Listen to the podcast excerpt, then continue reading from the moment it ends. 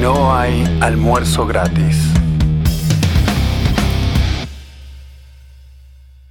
Hola, hola gente, sean ustedes bienvenidos. Mariana, ¿cómo estás tú? Bien, todo bien, ¿cómo andan?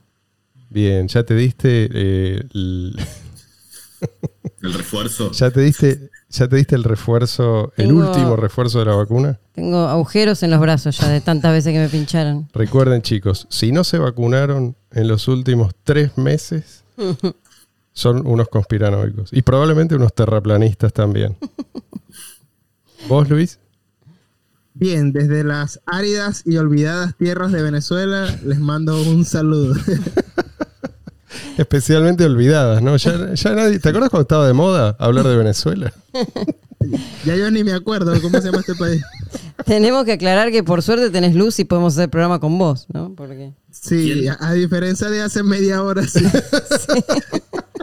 ¿Quién necesita dinero? ¿Quién necesita un servicio de electricidad con esas mujeres que hay ahí en Venezuela? Solo para encender la lamparita para verlas. Pero ¿Cómo nada las ves? Claro, no las puedes ver. El tema es que están todas para acá, ¿eh? Porque Sí, tal cual.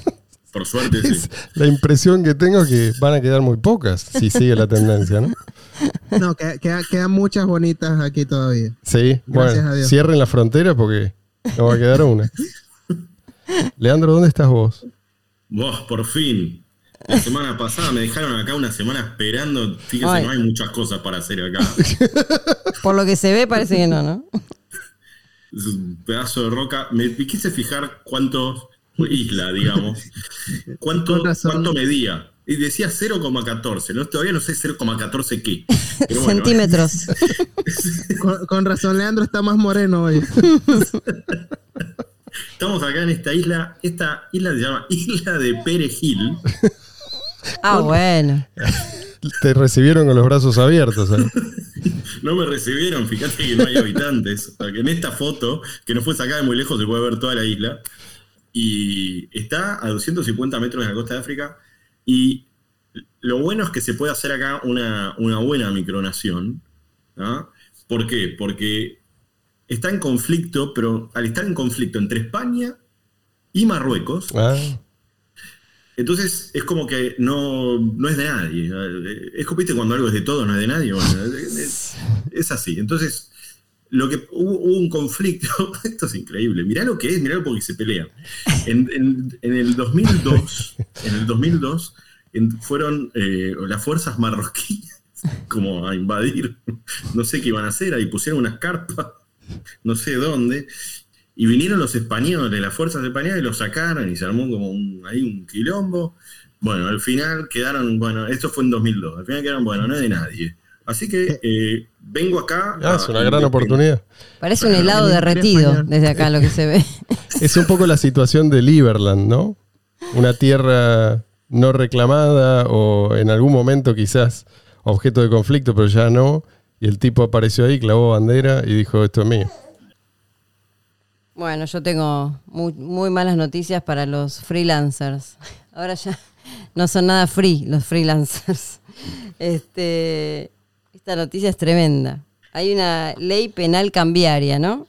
Eh, que ahora, bueno, también abarca a los freelancers. El gobierno se, se ensañó, se ensaña con todos los que producen y trabajan y quieren ser libres económicamente. La cuestión es que debido a que acá, bueno, el tema de los dólares y todo eso, y que tenemos 20 mil tipos de dólares y qué sé yo, y bueno, y la gente trabaja por ahí para afuera y cobra en dólares, entonces el Hay gobierno un los dólar freelancer, jodeme. ¿Eh? Hay un dólar freelancer. ahora No, no, también. pero, Ah. pero sí hay un, hay un estado queriendo que los freelancers también liquiden su, este, que que todo lo que ganen, sí, de una parte de lo que ganan, paguen eh, lo que corresponde en No, no, impuestos. pero, pero además A- Ahora serían, serían slave lancers. que lo conviertan Sí. a pesos. Que lo co- claro, a pesos, oficial. al dólar oficial. Como nos- acá en Argentina, explico, tenemos 700 tipos de dólares diferentes. Bueno, el dólar oficial es un dólar que en la, en la realidad no existe, es un dólar teórico y un precio arbitrario que pone el gobierno. Eh, el dólar que se consigue en la calle es casi el doble de ese. El doble. El doble, bueno, o sea, hoy en día el doble. Así que, bueno, la cuestión que ahora, eh, por ejemplo, la, la- mitad de la plata, entonces. los que Claro. no cumplan con eh, liquidar sus, sus divisas al precio oficial, no cumplan con toda esa y, y paguen sus impuestos, la primera vez que, porque aparte es, o sea, si lo haces una vez y lo haces dos veces y así cada vez peor la pena, ¿no? Van desde tener que pagar un monto de 10 veces, o sea, 10 veces más de lo que, de la operación del- lo que ganaron, hasta una- penas de mu- eh, prisión, perdón, entre un mes y cuatro años pueden llegar a ir a prisión por eh, evadir eh, al fisco. Así que, bueno, una noticia que lamentablemente O para sea, ellos, lo que están diciendo en otras palabras es, ganá la mitad, ¿sí? con suerte. la mitad, o sea, la otra mitad me la quedo yo, y después de lo que te queda, vamos a ver cuánto, ¿Cuánto te, te- dejamos. Claro, Claro, ¿cuánto te- te- le faltan los impuestos todavía. Por eso. tienen que ingresar, dice, a una, a una página web, ¿no? Y liquidar en el mercado de cambio su remuneración al dólar oficial, que es la mitad del dólar, como dijimos. Y tienen un plazo de cinco días hábiles desde que se inscriben en el... O sea, de- no, perdón, desde que cobraron tienen un plazo de cinco días hábiles para hacer el trámite este. Si no... eh, A la cárcel, señor. exactamente, como corresponde, ¿no? Por supuesto. Como orden, como pide la boda del diablo. ¿Cómo se les ocurre ser, este, trabajar y querer ganar eh, lo que Quedar- corresponde quedarse por, con por el su trabajo? de su trabajo. Claro, exactamente. Señores freelancers pidan cobrar en Bitcoin Cash. Claro, es que eso es lo que está pasando. Están empujando Y a la gente Sí, a sí, usar cripto. O sea, el primero, lo, lo primero que va a hacer la gente es usar algo que les resulta más o menos familiar, que son las stablecoins. Eso ya lo estamos viendo. Mm. Hay mucha gente que dice, bueno, pagame en USDT, que yo, o alguna de estas otras. El tema es que en algún momento se van a dar cuenta de que, de que las stablecoins, primero, no son nada stable, o sea, en cualquier momento pueden caer, pero aunque lo sean, son potencialmente inflables, además de que ya están montadas sobre una moneda que es inflable, inflable Claro. discrecionalmente, y además son censurables. Sí, Entonces, es probable que en algún momento lleguen como por un embudo a la única opción viable, que es el efectivo electrónico peer-to-peer. No les va a quedar otra. Se, le- se les van van bloqueando. Sí, Exacto. sí, sí. Pero est- yo creo que esto es justamente lo que quieren demorar, ¿no? Est- Este, proceso. La gente, ya es- esto que ellos dicen que la gente tiene que hacer, no lo hace nadie. O sea, nadie en su No, sano no, juicio, no. qué sé alguno lo hará, pero poner la inmensa mayoría lo hace por afuera, cobra de otra manera, cobrará en una cuenta afuera, en la cuenta de un amigo, usando cripto. Bueno, el tema es, de vuelta, no todas las cripto, lo- o lo que se llama cripto, es peer-to-peer electronic cash. Recordemos el título del white paper de Satoshi Nakamoto. Entonces, creo que esto es lo que nos quieren ocultar. ¿Y ¿A qué me refiero? A ver, ¿a quién le sirve que las cripto sean indistinguibles del dinero fiat? ¿No? Como, como pasa con las stablecoins.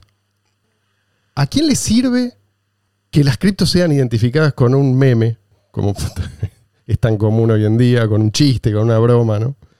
Perritos. A Elon Musk. Claro. Hay un par con perros, ¿eh? Que los perros pegan en el mundo cripto. En la guerra de Es, es una perros. estupidez en torno a la cual se forma una burbuja. Estas son las, la- la- las meme coins. Básicamente no hace falta desarrollo, no hace falta nada. Hace falta un logo, en este caso de un perro o de otro- otra raza de perro, que de golpe también, como se llama este, Shiba Shiba. Inu, de golpe. Ni Sí, siquiera tiene su propia perrito. cadena de bloques. Que es el mismo perrito de, de Dogecoin, la misma raza. Así que tampoco es que sea muy creativo, ¿no? Pero fíjate, y también a quién le sirve que Bitcoin sea inutilizable.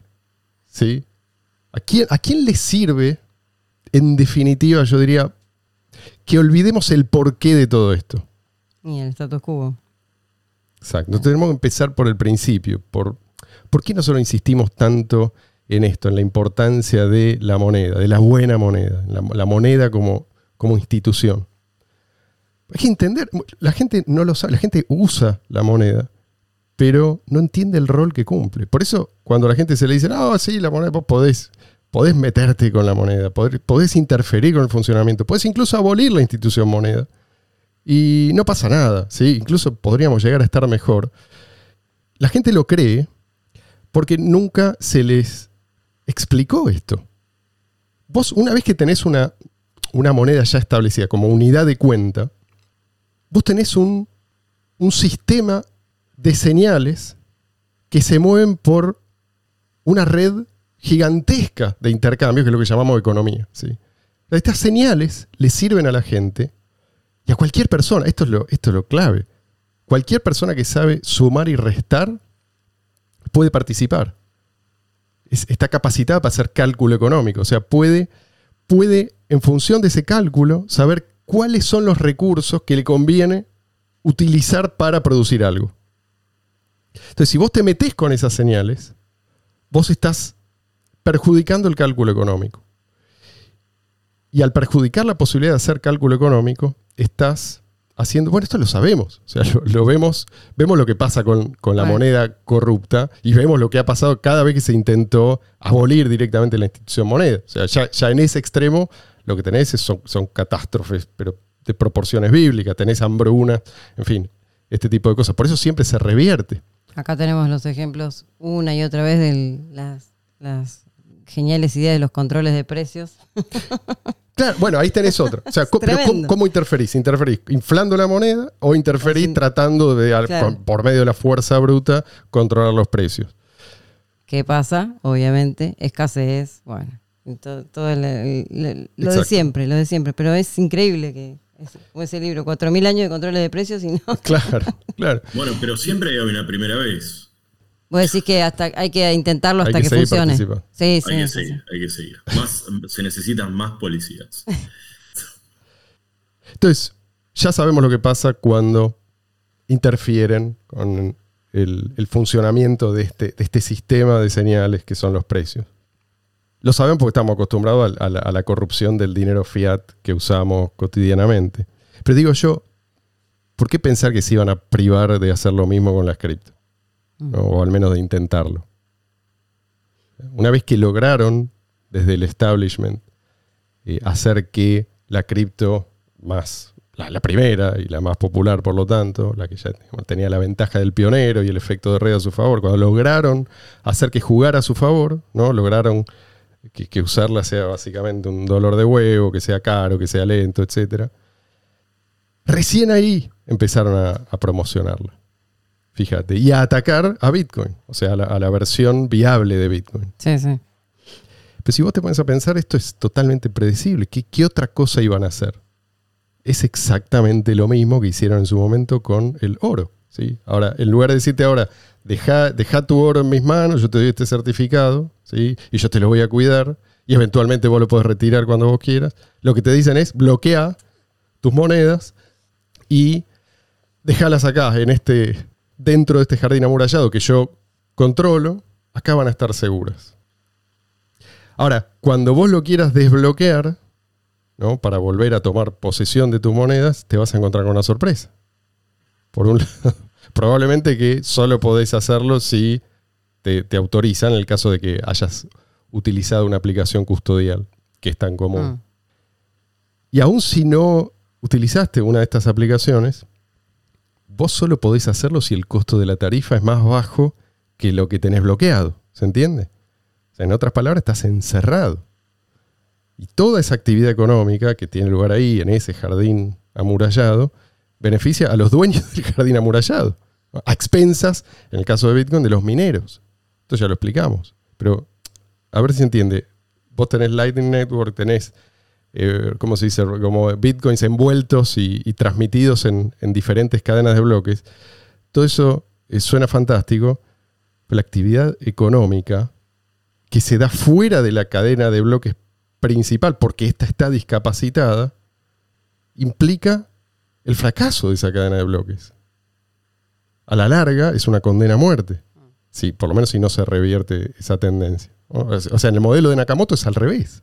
Más actividad conlleva más seguridad. Y, esto es especialmente importante y cierto una vez que la recompensa por, por bloque para los mineros pasa a ser irrelevante, que va a llegar ese momento. Ahora, en el caso de las stablecoins, ¿no? Las, que son las atadas al, en paridad con el, con el dólar. El tema es que mu- muchas veces se venden esas como la solución al tema de la volatilidad. Entonces, bueno, mucha gente entra en esa, eh, digamos, en vez de usar bueno, Bitcoin Cash en este caso, ¿no? Una moneda o, o alguna otra cripto usa esas por, e- por ese tema, para, para tener, digamos, un. para poder predecir qué va a tener, o por lo menos que le quede igual lo que cobró. Digamos, ese, ese es la- el En atractivo. que términos de dinero fiat. En términos de dinero fiat, sí, porque piensan en dinero fiat. Bueno, es, es verdad lo que vos decís. Es porque pensando en dinero fiat, no, Sí, sí. no decís, bueno, gano en cripto y ya está, y me No, y pero- pero voy, digamos, a donde me lleve el Está valor bien. de la cripto. Es- eso es- está bien querer refugiarse. Nadie te puede decir que eso es una estrategia. Claro, es una estrategia válida, querer por lo menos parcialmente refugiarse de la volatilidad. Pero vos tenés que saber a qué te estás exponiendo también. Es un riesgo también, sí. ¿sí? O sea, el riesgo de la propia moneda fiat y sobre eso el riesgo de Del colateral. Exacto. Que sí, que, que a veces ni siquiera está. La, pro- la propia stablecoin, que es como humo sobre humo. Entonces, no, no debería extrañarnos que esto es lo que se promueve también. ¿no? La idea original era que la actividad, la propia actividad económica promoviera la seguridad. Este modelo que nos venden es al revés, se divorcia la actividad económica de la seguridad de la red. ¿tá? Para volver a, a lo que decíamos antes, ¿qué van a hacer los mineros de, B- de BTC cuando minar BTC ya no sea rentable? Debido al límite, al número de transacciones que pueden hacerse. O sea, este, este, esto, es- este es el tabú. Esto es lo que ninguno de los criptofilósofos ¿no? que se la dan de revolucionarios te puede explicar. Vos le haces esta pregunta y te contestan cualquier cosa. Te desvían, te cambian de tema. ¿Eh? Lightning Network. El mercado ya habló. Lightning Network. Pero bueno, renunciar a los mineros, la verdad es esta, renunciar a los mineros es renunciar a la propia integridad de la cadena de bloques, nada menos. Y renunciar a la cadena de bloques, para usar una segunda capa, llamémoslo así, es renunciar a la propiedad de tus monedas. Esto es algo que a la gente no se le explica. Y esta es la verdad. Digan lo que digan los sensores, los, los trolls, los fanáticos, los, eh, no sé, el papa, tu abuela, quien sea, no importa. El modelo no cierra. Pero esto hoy en día no importa. Estamos en una etapa de, como Comprar dicen, de exuberancia irracional. ¿no? Todo sube, especialmente las meme coins, ¿no? como Shiba, Shiba Inu y, A full y están. otras, que, otras que más rápido todavía. Bueno, después bajan con la misma rapidez, pero no importa. Es como, es un poco como Ay, la señora, tanto tiempo. ¿Cómo anda? no la recibas. Saludes. No la recibas así porque va a volver. Bueno, yo soy amable. Sí, sí. Qué interesante, qué interesante el programa de hoy porque me da ideas para comprar monedas. Ay, tengo ganas. ¿Qué opinan de esta? Subió 108,1. Luprin, compro ¿108,1% en un día? en una semana. Eso suena bien. ¿Vos qué decís, Luis? Compro Ni idea. Luprin. Pri- primero investigue qué son las criptomonedas, señora, y cómo funcionan. Y después piensa en qué comprar. ¿Le gustan los perros? Compre Shiba. Pero tiene, perdón, ¿Luprin tiene un perro en, el- en- en el logo? No, Luprin. No, entonces no. No sé, Luprin parece. No, Si no es perro o gato, no compre. No, no, no. Ese- es- eso es lo más importante, aparentemente. ya, ya le voy a consultar de nuevo. Voy a buscar a las perritas. Gracias. Eh, es un poco lo que está pasando, es un poco como, como lo que pasó con el boom de las eh, dot .com, ¿se acuerdan de esto? Bueno, Luis obviamente no se acordó, no, no sé si había nacido, pero sí, había nacido. Esto Sí, fue por supuesto. Bueno, pero lo estudió en, en- en historia en el en el, colegio. 2000, en el 2000. eh, bueno, un montón de compañías que no tenían absolutamente nada, no tenían ningún fundamento, eh, se apreciaron de golpe. Si la gente les arrojaba dinero, pues pensaban que eso era el futuro. Después el, mercado bajista arrasó, barrió con toda la basura y quedaron unas pocas compañías, ojo, sí, entre ellas Amazon, este, Google, qué sé yo, estas, estas enormes compañías que tenían algo valioso que ofrecer. ¿sí? Ojo que las acciones de en su momento, eh, con, el, colapso de las .com, las acciones de Amazon, Google, etcétera, también se desplomaron, ¿eh? pero no se fueron a cero. Entonces es un proceso que eh, pareciera ser inevitable. ¿sí? Uno, uno se ríe porque la verdad que no, no tenés- ¿Qué alternativa tenés? No puedes frenar al tipo que está dispuesto a invertir en... Pero vos no, ¿no te gustan los animales, ¿no, ¿No te gustan los perritos, ¿No, sos, no te enternecen. Bueno, si no, Terra Luna, por ejemplo, que no te gusta la naturaleza. bueno, pero eso, eso tiene, por lo menos tiene un, un use case. sí, sí, yo sé. Entonces, de vuelta, ¿quién se beneficia cuando esta- estas monedas en broma son pampeadas? Lo- Los que las crean, los que las venden. Sí, esos son beneficiarios directos, pero lo- los beneficiarios indirectos y los más interesados, creo yo, son precisamente los, los beneficiarios de el monopolio de la emisión de moneda. Ellos quieren que vos veas en las cripto un chiste. Distraer, distraer de lo, de lo importante. El tema es que va a llegar el momento en que la gente va a dejar de tomarlo en broma. Cuando realmente la gente necesite refugiarse en una buena moneda, ese momento va a llegar. Ahí sí, no va a haber manera de distraer a la gente. Porque va a ser una cuestión de supervivencia. Entonces el mercado, sí, está hablando, es cierto. Por ahora, digamos, lo que predomina es la búsqueda de ganancias espectaculares en términos de dinero fiat. Pero en algún momento la gente va a huir despavorida del dinero fiat. Y el mercado va a seguir hablando. El precio, el precio es un dato histórico que refleja lo que, lo, que pasa en el mercado en un determinado momento. Momento puntual, ¿sí? es una foto. Pero eso de ninguna manera es predictor de lo que va a pasar. El precio futuro va a depender de un montón de factores. En particular, de la utilidad del, de- del producto en cuestión. Ahora, ¿qué vamos a hacer nosotros mientras tanto? ¿Qué, es- lo que, ¿Cuál es la alternativa? ¿Nos callamos y nos unimos a esta fiesta? ¿Nos unimos a los estatistas? Que lo último que quieren es que las cripto sean tomadas en serio y se utilicen en el mundo real. Yo digo no, porque sabemos dónde va el mundo sin efectivo electrónico peer-to-peer. O sea, lo que se viene son los CBDC, como se llaman las cripto de los bancos centrales.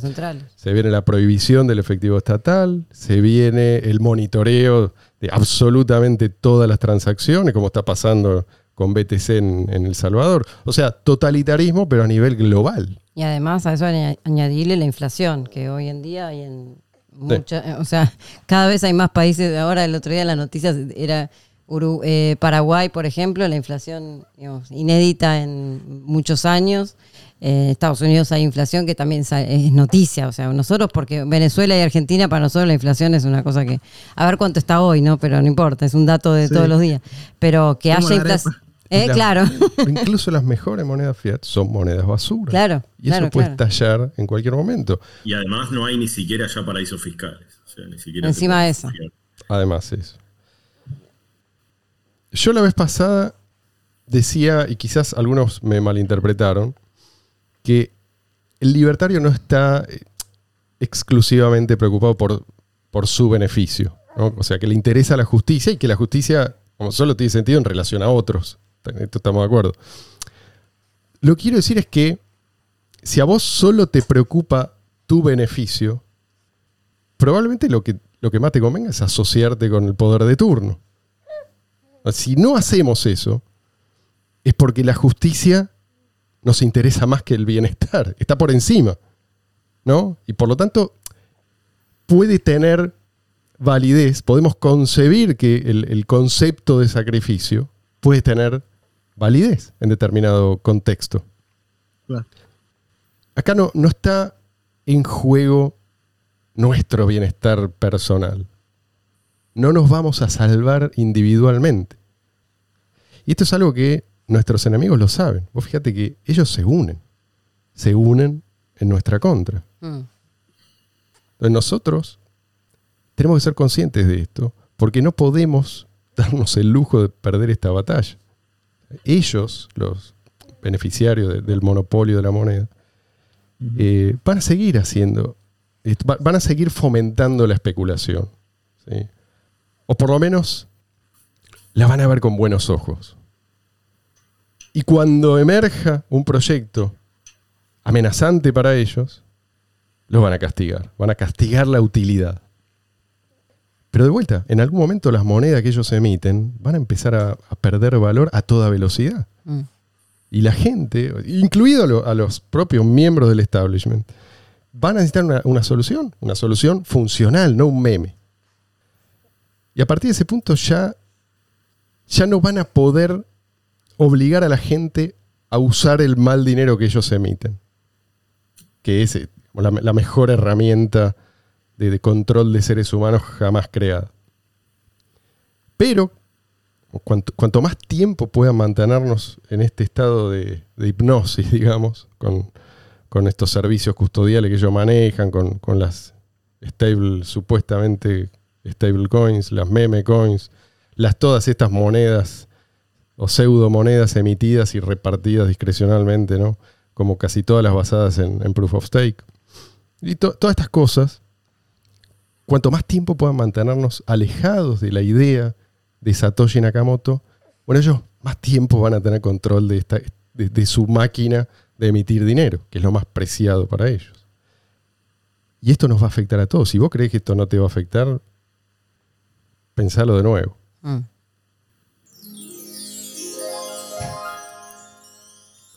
Hola, No la puedo saludar porque me estoy riendo. Che, ¿no se, la- no se puede dejarla afuera de alguna manera? No, pero que- está bien que participe porque tiene dudas. Tenemos que ayudarla con las dudas que tenga. Sí. Y para eso estamos. hay, hay una que me gustó acá el símbolo. Ella com- está como en la joyería, ¿viste? Comprando collarcito con, con dibujitos. ¿Qué tienen para decir de Freddy Coin? Uh, Bueno, Compro. Qué bueno que lo preguntás porque vamos a dedicar un programa entero a eso. Pensé Qué que lo merita. En algún momento ya hablamos de, de Freycoin. Y ojo, ¿sí? uno de los fundadores de Freycoin pasó a ser empleado de Blockstream. Nada de esto es casualidad. hablamos de Freaking, pero ese episodio todavía no salió al aire. Fue el primer episodio que hicimos, ¿no? Sí, Vamos sí, a hacer un, sí, un NFT de ese Oh. episodio. Sí, sí, sí, sí. Hay que hacer un remake del, del episodio de Freycoin. Es, Señores, vamos a ir cerrando este programa, salvo que ustedes tengan algo interesante que decir. por supuesto que no. Yo, procedo a despedirme de toda la gente que nos escucha, que nos sigue. Les agradecemos eh, su compañía, sus comentarios. No olviden suscribirse si no lo han hecho hasta ahora. Espero que tengan un lindo fin de semana. Hasta la semana que viene.